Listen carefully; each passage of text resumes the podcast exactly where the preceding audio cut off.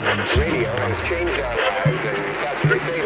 is rock and roll radio. Vive y no muere. You're listening to broadcasting from beyond the grave. Distorsión, el podcast.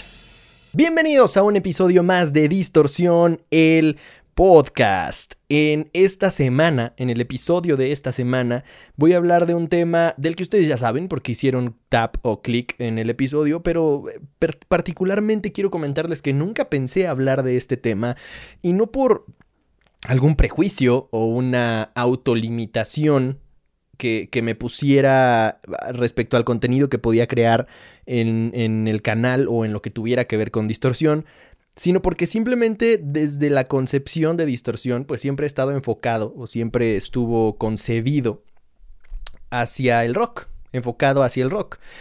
Y, y últimamente pues me he dado cuenta de que lo que tengo en el interior, en la mente y en el corazón y en mi pecho, que no es bodega, es más enfocado hacia hablar de la música en general. Por supuesto que esto no significa que voy a dejar de hablar del rock, no significa que voy a dejar de, de, de tener prioridad por la música alternativa y tampoco significa que voy a empezar a hablar de K-Pop, sino que cada vez la globalización, el mundo globalizado en el que vivimos, es más y más intenso en, en todos los sentidos. Cada vez estamos relacionados de forma más estrecha con países que antes nos parecían mundos completamente distintos. Y un ejemplo perfecto de esto es precisamente el K-Pop. Por eso quería hablar de, este tema, porque además de que sé perfectamente que hay varios de ustedes, varios integrantes de la comunidad Distorsión, de la familia Distorsión, que son fans también del K-Pop, porque me lo han hecho saber o porque incluso algunos comentarios llegan respecto a bandas que nada que ver, pero con fotos de perfil de algún idol o de alguna banda. Y, y, pues me he dado cuenta de que cada vez sucede más este tipo de fenómenos. Entonces, la verdad es que creo que a varios de ustedes les va a caer bien que hable de este tema. A algunos les va a caer muy mal, seguramente, porque hay gente a la que ningún chile le embona, como decimos acá en México. Pero también hay algunos otros que quizá sean tomados por sorpresa por este tema, que tampoco esperaban verme hablar de K-pop en alguna ocasión, pero que, que les interesa saber cuál es como la razón por la que este fenómeno, porque eso es lo que es, ha sido tan grande y de forma tan rápida, al menos acá en Latinoamérica, o al menos así es como algunos de nosotros lo percibimos, como algo muy rápido, algo muy repentino, pero eso nos pasa porque somos completamente ajenos al movimiento. La realidad es que este fenómeno del K-Pop lleva años creciendo, desde los noventas empezó a crecer y es una industria de entretenimiento con vida propia que ha ido creciendo, madurando y que hoy llega, pues no sé si a su clímax, porque sigue creciendo, tal vez está a punto de llegar a su clímax, pero sí está en, en, el, en la cúspide, al menos hasta el momento, es lo más alto que, que nos ha tocado ver al K-Pop y seguramente, como les digo, seguirá creciendo y nos seguiremos sorprendiendo con logros y logros. El logro más reciente que me llamó muchísimo la atención es que la película número uno en taquilla en México actualmente es la película de BTS, no Tenet. Está compitiendo con un blockbuster de 200 millones de dólares de presupuesto con la dirección de Christopher Nolan, Don Christopher Nolan, una de las películas más esperadas, si no es que la más esperada de todo el año, y la única que no cancelaron y que siguió adelante con su estreno, no sé si la pospusieron o no, pero todas las demás han sido o canceladas para este año o incluso lanzadas ya de forma digital o pospuestas hasta el 2021. Y Tenet siguió adelante. Tenet es como la única película que realmente vale la pena ir a ver al cine hoy en día. Eh, y, y, es un peliculón, por supuesto, porque es de Christopher Nolan, porque está muy chingona la historia, etc. Sin embargo, la industria del K-pop es tan gigante que no hay un solo día, al menos en Twitter México, que no haya un trending topic creado por alguno de los armies de alguna banda de K-pop. Y no hay, en este caso, un solo lanzamiento que tenga que ver con alguna de las bandas de K-pop. Por supuesto, estamos hablando de BTS, que es una de las más grandes, y no es que la más grande en la actualidad. Y, y consigue también un récord de éxito. 150 mil personas ya fueron a ver esta película solo en México. Número uno en taquilla, derrotando al blockbuster más grande de todo el año, sin ningún pedo. Al menos en su primer fin de semana.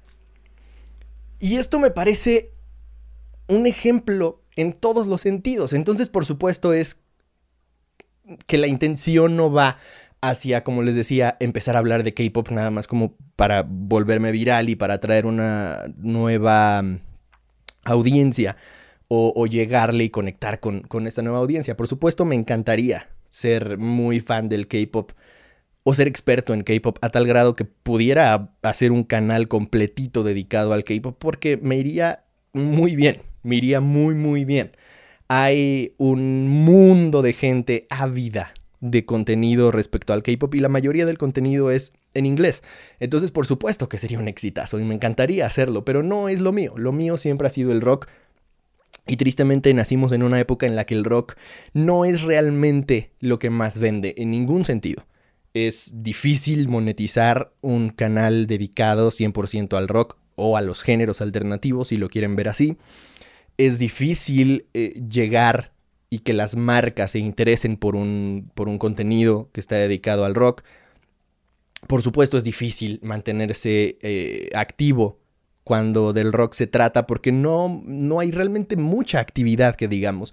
Ustedes quizá pueden pensar que sí, porque si, un, si uno entra a, a buscar noticias que tengan que ver con el rock todos los días, seguramente se encontrarán con un chingo y seguramente podrán decirme, ah, está la banda de, de mis primos que acaba de sacar nueva música y tú eres el único que se niega porque se la pasa hablando de las mismas bandas. La realidad es que no hablo de las mismas bandas siempre. Por supuesto hay uno que otro artista que predomina, pero como siempre se los digo, si predominan, no es porque yo diga quiero hablar de ellos todos los días, no es porque yo diga quiero hablar de ellos cada semana, sino porque cada semana tienen algo de qué hablar.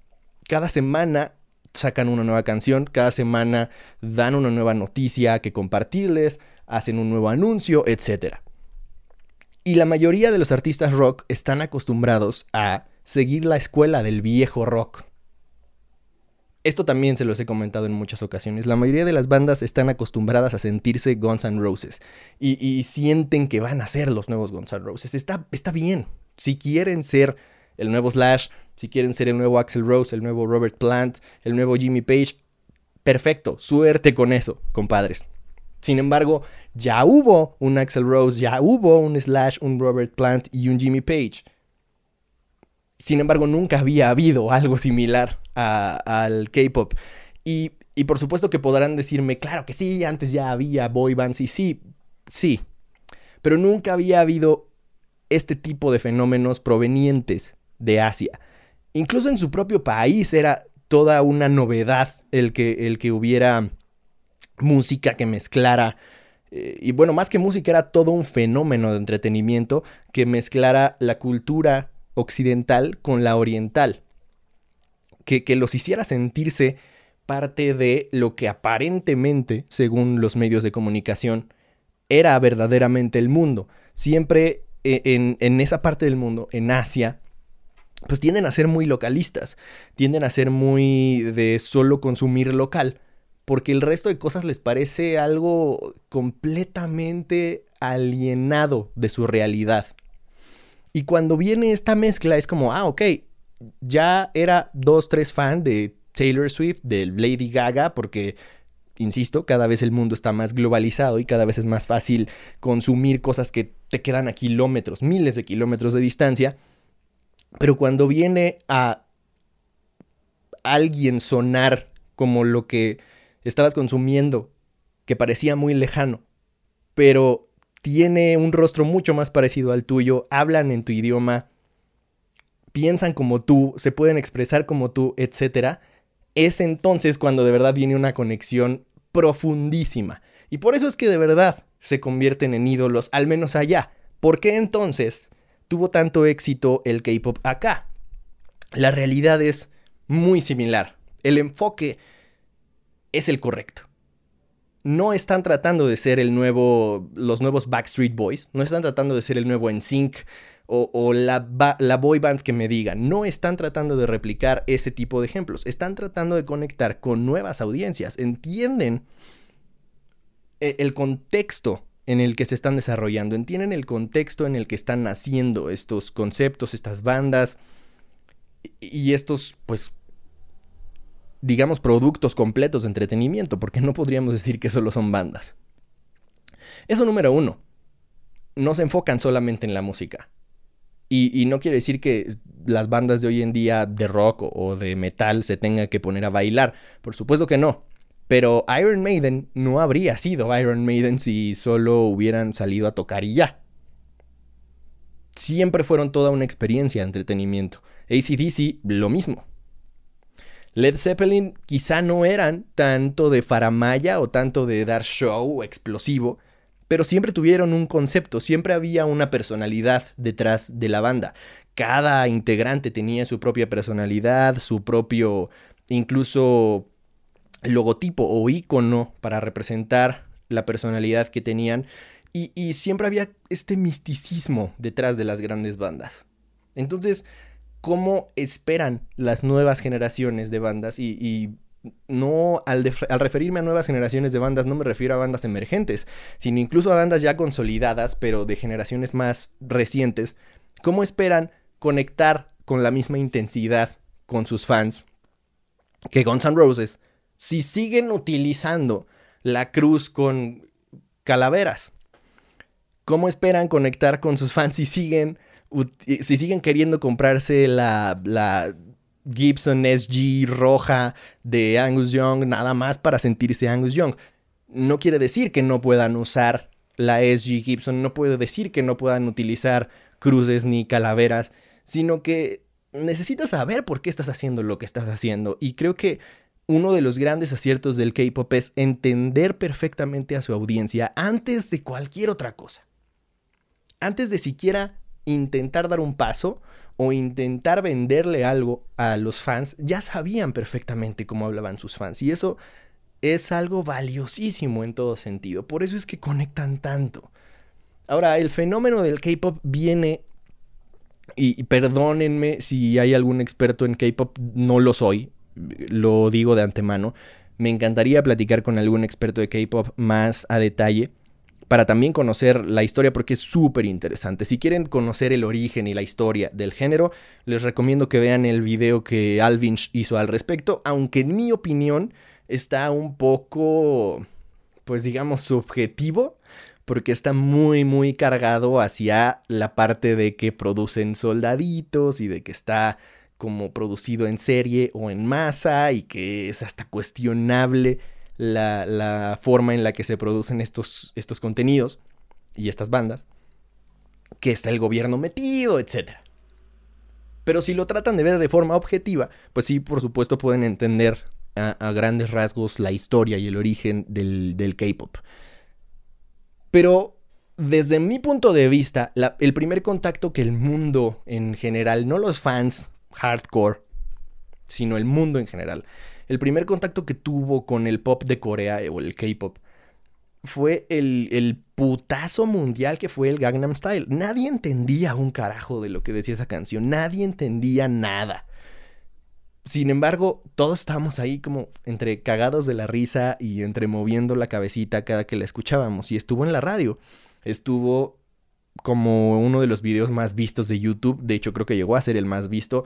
Gracias Luis Fonsi y Daddy Yankee por, por ocupar el primer lugar. Por supuesto que Despacito es mucho mejor canción.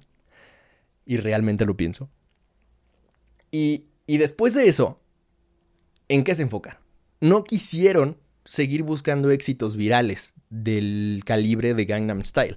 Se enfocaron en, en conectar primero con audiencias.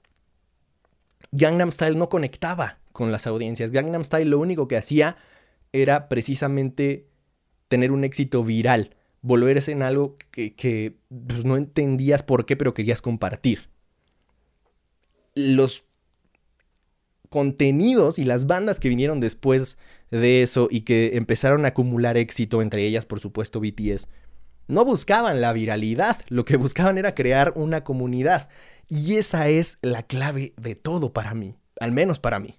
Esa es mi opinión. La mentalidad que a mí me enseñaron cuando yo empezaba en el mundo de la música era toca donde sea. Donde te dejen tocar, ahí toca. Porque la única forma de crear una audiencia es tocando. Y esa era la forma de la vieja escuela. ¿Hace cuánto que el mundo se mueve más gracias a lo digital? ¿Hace cuánto que las comunidades se crean mucho mejor de forma digital? En mi opinión, no sé si esto lo he dicho antes o no, pero en mi opinión es mucho más relevante no dar un solo paso, no salir de tu casa. Es más, no bajarte ni de la cama antes de que tengas comunidad creada y realmente conectada con tu proyecto en redes sociales. ¿Cómo logran esto? Los contenidos y las bandas de K-pop, por supuesto que no lo hacen subiendo post diciendo, hey, vamos a tocar, por favor cómpranos un boleto, hey, tenemos un nuevo sencillo, por favor cómpralo, tenemos una playera, por favor cómpralo, eso viene después.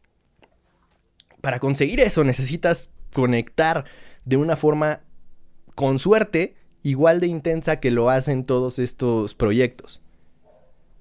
Si hay tanta, tanta facilidad para que las audiencias se sientan identificadas con estos proyectos, no es por el idioma, por supuesto, porque dudo que siquiera el 20% de la gente que en Latinoamérica escucha K-Pop hable algo de coreano. Lo dudo, ¿no? Supongo que comienzas a aprender ciertas palabras, ciertas frases y te comienzas a interesar por el idioma gracias a volverte fan del K-Pop. Pero entonces eso le da aún más mérito porque hay una barrera de entrada del lenguaje. Y las barreras del lenguaje son de las más difíciles de romper en cuanto a la comunicación se refiere. O sea, si la frase de hablando se entiende la gente es la que puede lograr la paz mundial, imagínense qué tan complicado es romper una barrera de lenguaje. Esa barrera es de las más difíciles que pueden existir porque ni haciéndonos señas muchas veces nos entenderíamos con un coreano que no habla nada de español, porque incluso las señas pueden ser malinterpretadas. Y eso le da aún más mérito, como les digo. Entonces, ¿por qué conectan? Pues porque crean una comunidad, porque crean un concepto, porque crean una identidad. A pesar de que a nosotros, que somos muy ajenos, si ustedes no consumen nada de K-Pop, si no les gusta nada, si todos les parece que están igualitos, si no alcanzan a diferenciar a nadie, entonces no, probablemente nunca lo vayan a entender. Pero cada integrante tiene una personalidad y cada proyecto tiene un concepto. Cada uno. Por supuesto que cuando pensamos en oleadas como las de, no sé, el metalcore, que muchos son fans acá en distorsión del metalcore, y hasta la fecha siguen consumiendo metalcore como si fuera algo eh, novedoso, ¿no? Está chido si les sigue gustando y si siguen escuchando bandas nuevas que están haciendo metalcore, pero me parece que el metalcore tiende a caer en exactamente lo mismo que el punk pop. Exactamente igual. Ahí quedarse para siempre y siempre van a seguir saliendo bandas nuevas de metalcore que suenen exactamente igual que las que salieron en el 2007 y entonces por pura nostalgia van a seguir teniendo fans y van a acumular nuevas, eh, nuevos adeptos con con el pasar de las generaciones, porque a esas generaciones no les tocó ver en vivo a las bandas que de verdad hicieron en su momento algo chido y que, hicieron algo nuevo, que tenían un sonido propio. Pues algo similar creo que está pasando con, eh, con, el metalcore respecto al punk pop, ¿no? O lo que ha pasado desde hace décadas con el punk pop. Y cuando hablamos de este tipo de camadas, llámese la del metalcore, la del punk pop, o por ejemplo en México la avanzada regia, la avanzada, la llamada avanzada regia, en la que estuvieron, entre otras bandas por supuesto, División Minúscula, Panda, Tolidos, bueno, no sé si Tolidos era del norte, pero estaban en toda esa camada, y fue, fue una avanzada que, o una camada que venía en su mayoría de Monterrey, había bandas de otras ciudades del norte de México, pero todas tuvieron un éxito rotundo. En parte porque todas tenían como una identidad sonora muy similar, cosa que pasa en el K-Pop. Todas podrían tener similitudes fácilmente reconocibles en cuanto a su sonido se refiere. Sin embargo, cada banda tenía su propia personalidad y además estaban proponiendo algo musicalmente hablando que o tenía mucho tiempo sin escucharse, o al menos la generación a la que le tocó nunca había escuchado, o al menos no en español. Y se juntaron con muchas bandas del centro y del sur del país y se volvió una comunidad impresionantemente fuerte. Solo de bandas, ¿eh? Antes de tener eh, fans de forma masiva, como hoy en día sí tienen, a pesar de llevar años inactivos, años inactivos, en aquel entonces se hizo una comunidad muy chida de bandas. Y eso es lo que yo les decía, cuando hablé al respecto de las cosas que el rock le podría aprender al reggaetón, era esa una de las principales. Ya no se hacen comunidades de artistas o de bandas alternativas o de bandas de rock. Y si algo tiene el K-Pop es que todos jalan parejo díganle que es por obligación, díganle que es porque son soldaditos, porque son títeres, lo que quieran, pero todos jalan parejo. Todos tienen el mismo interés en común. Nadie se mueve porque si no, no sale en la foto, ¿no? Tienen un rigor para seguir objetivos, para seguir metas en común, que es evidente que todos son, digamos, si no amigos, por lo menos compañeros de profesión, compañeros de movimiento. Y eso es algo que ya quisiéramos hoy en día. En su momento, como les decía, varias bandas de metalcore lo hicieron. Por eso es que veíamos fotos de Kellen Quinn con Big Fuentes, de Danny Worsnop con Kellen Quinn o Big Fuentes. Y, todos parecían como amigos de los amigos y todos estaban ahí rolándose uno con los otros. Y Oliver Sykes ahora ya es amigo de Youngblood. Y, y esas son de los pocos ejemplos que hoy en día siguen manteniéndose de esa forma porque a, Danny Worsnop ya lo ves mucho más en su rollo. Y, y, a Big Fuentes pues, ah, pues con suerte lo ves en un estudio trabajando sin embargo, en aquel entonces todos parecían amigos, todos parecían jalar, todos parecían darse relevancia los unos a los otros y ahí tienen el más claro ejemplo que dos de los más grandes éxitos de All Time Low y de Pierce the Veil son colaboraciones. En, en, un caso ese A Love Like War y el otro caso es for a Day. Son dos canciones en las que tenían colaboraciones con otros grandes de la industria, con otra banda relevante de la industria que por supuesto le da muchísima relevancia, muchísimo más alcance a las canciones o a los lanzamientos que hagan. Hoy en día casi ya no se ve eso. Y tristemente tiene mucho que ver con intereses, con egos, con incluso supongo que falta de ganas por hacer las cosas también, porque si tu único trabajo es hacer música, ¿por, ¿por qué no tendrías tiempo de eh, explorar tu proceso creativo lo suficiente como para con toda la calma del mundo llegar con una nueva propuesta. Y es que es lo que les decía en el episodio este de, de, lo que el rock le puede aprender al reggaetón. Parece que muchas bandas de rock se duermen en sus laureles, llegan a cierto reconocimiento, llegan a cierto nivel de éxito que ya no les interesa saber más. Y en el K-Pop todos llevan por lo menos 10 años, 15 años jalando parejo, todos. Y éxito tras éxito, récord tras récord, siguen siendo un fenómeno cada vez más grande. Entonces, mientras una banda o mientras un artista no se preocupe por acumular una comunidad antes de hacer cualquier otra cosa, antes de siquiera pedirle que escuche su música a la gente, será difícil. Por eso es que la creación de contenido, por eso es que la era digital es tan importante.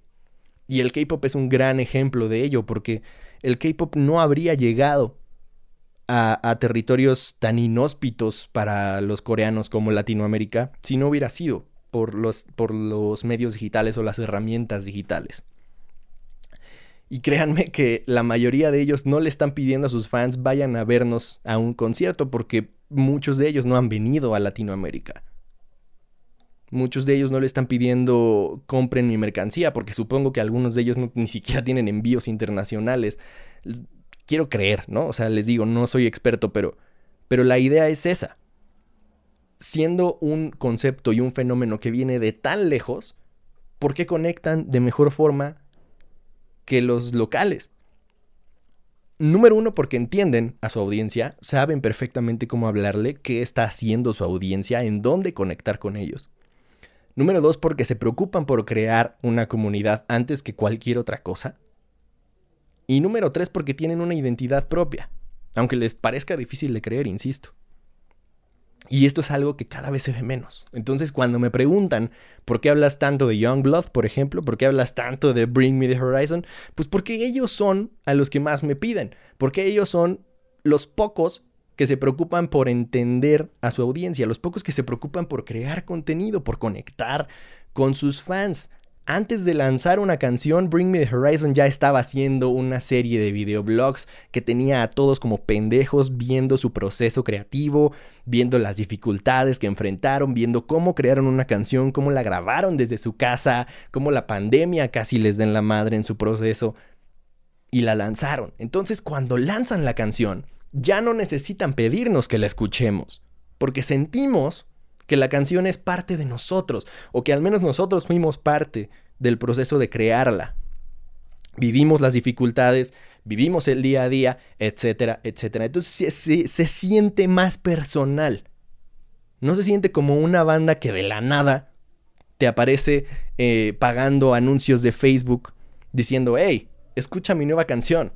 Todo es el contexto. No puedes llegar con una chica a un antro y decirle, hey, ¿qué onda? ¿Cogemos? A menos de que, no sé, sea Ricky Martin o algo así. O Chayanne. Chayanne aparentemente se cogió a toda la generación de mi mamá. Porque es papá de todos nosotros. Y aparentemente los idols de K-pop serán papás de muchos niños que aún no nacen. Supongo.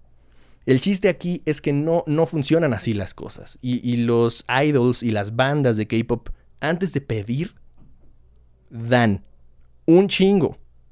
Un chingo. Y saben perfectamente cómo, en dónde y a quién. Las bandas de hoy en día, tristemente, son muy pocas las que lo quieren hacer. Y las que lo quieren hacer, o se agarran de la personalidad de bandas que ya existieron antes, o del sonido, o simplemente lo hacen por ser famosos, por ser rockstars y ya. No porque realmente quieran decir algo. O no realmente porque tengan una identidad propia.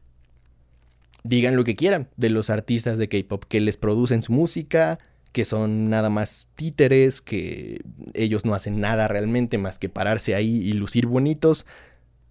Pues si quieren. Pero el día que nos quitemos esta venda de ego, de que el rock es el mejor género, porque me lo paso por los huevos a todos los demás y... El día que nos quitemos ese ego nos vamos a dar cuenta de por qué el rock ha perdido relevancia. Porque se quedó perdido en las drogas y el alcohol y los excesos en lugar de trabajar. La música, el arte es un trabajo. Y es, es, más difícil de lo que parece, ¿no? O sea, cada que les hablo de la industria de la música, cada que les hablo de, de las disqueras, de todo lo que implica ser artista, pues se irán dando cuenta de que es un trabajo. Tiene partes que no son nada glamurosas y es una chinga. Por mucho que estés ahí nada más dando la cara como títere, cantando lo que alguien más te escribió, es una putiza. Bailar así, cantar así, es una chinga. ¿Cuántos artistas se preocupan por tomar clases de canto? ¿Cuántas bandas de rock se preocupan por realmente ensayar? Hay un chingo de bandas famosas. Alesana. Suena del culo en vivo. Pero del culo. Y en todos los sentidos. O sea, la banda, los cantantes son terribles en vivo. Pero terribles. He visto conciertos en los que digo, no mames, yo hubiera pedido mi reembolso. Y me mama Alesana. Tienen un conceptazo, tienen muy buenas canciones, excelentes discos, pero son malísimos en vivo. Si se hubieran preocupado por ser los mejores en vivo, seguramente que habrían sido mucho más grandes, seguramente seguirían vigentes, activos, lanzando música exitosa. Esa es una gran diferencia entre el approach de, de, las bandas anteriores de la vieja escuela que nos enseñaron, incluso a mí me lo decían, toca en donde puedas, vete a Coyoacán y, y toca y pues está chido, ¿no? O sea, si quieres tener fama al nivel flor amargo, pues puedes salir a hacer cualquier ridiculez y alguien te va a grabar y te vas a hacer viral. Los artistas de K-Pop son idols por una sencilla razón. No se preocupan por ser virales, se preocupan por conectar, por crear una comunidad que termina convirtiéndose en un puto ejército que trabaja para ti. Y ese es el secreto del éxito del K-Pop. ¿Cuántas bandas de rock pueden decir que tienen un ejército? Cada vez menos, tristemente. Y hasta aquí el tema de esta semana. Espero que no los haya dejado tan deprimidos. Espero que estén un poquito más interesados por abrir su mente y escuchar, no sé si algo de K-Pop, pero por lo menos verlos con un poquito más de respeto y, y, con una aproximación distinta a la que normalmente se percibe de este mundo. Y es un fenómeno interesantísimo que ojalá que muchas bandas nuevas y artistas nuevos puedan aprenderle a pues copiar, incluso copiar, porque hay cosas que vale la pena copiar, hay cosas que son tan positivas que vale la pena copiar o imitar. Y creo que la disciplina de trabajo y el enfoque que se le ha dado a todo este fenómeno es envidiable. En fin, déjenme saber su opinión al respecto de este tema. Insisto, nunca pensé hablar al respecto, así que espero que les haya gustado este episodio. Yo los veo a lo largo de la semana en Distorsión Informativa. Si es que no están viendo, suscríbanse al canal de YouTube. Y, si están en YouTube, pues no se olviden de dejar su like, suscribirse con notificaciones activas y nos escuchamos el próximo lunes con más de Distorsión, el podcast. Les recuerdo que yo soy Alexis Castro, que el rock y el K-Pop me los acompañan.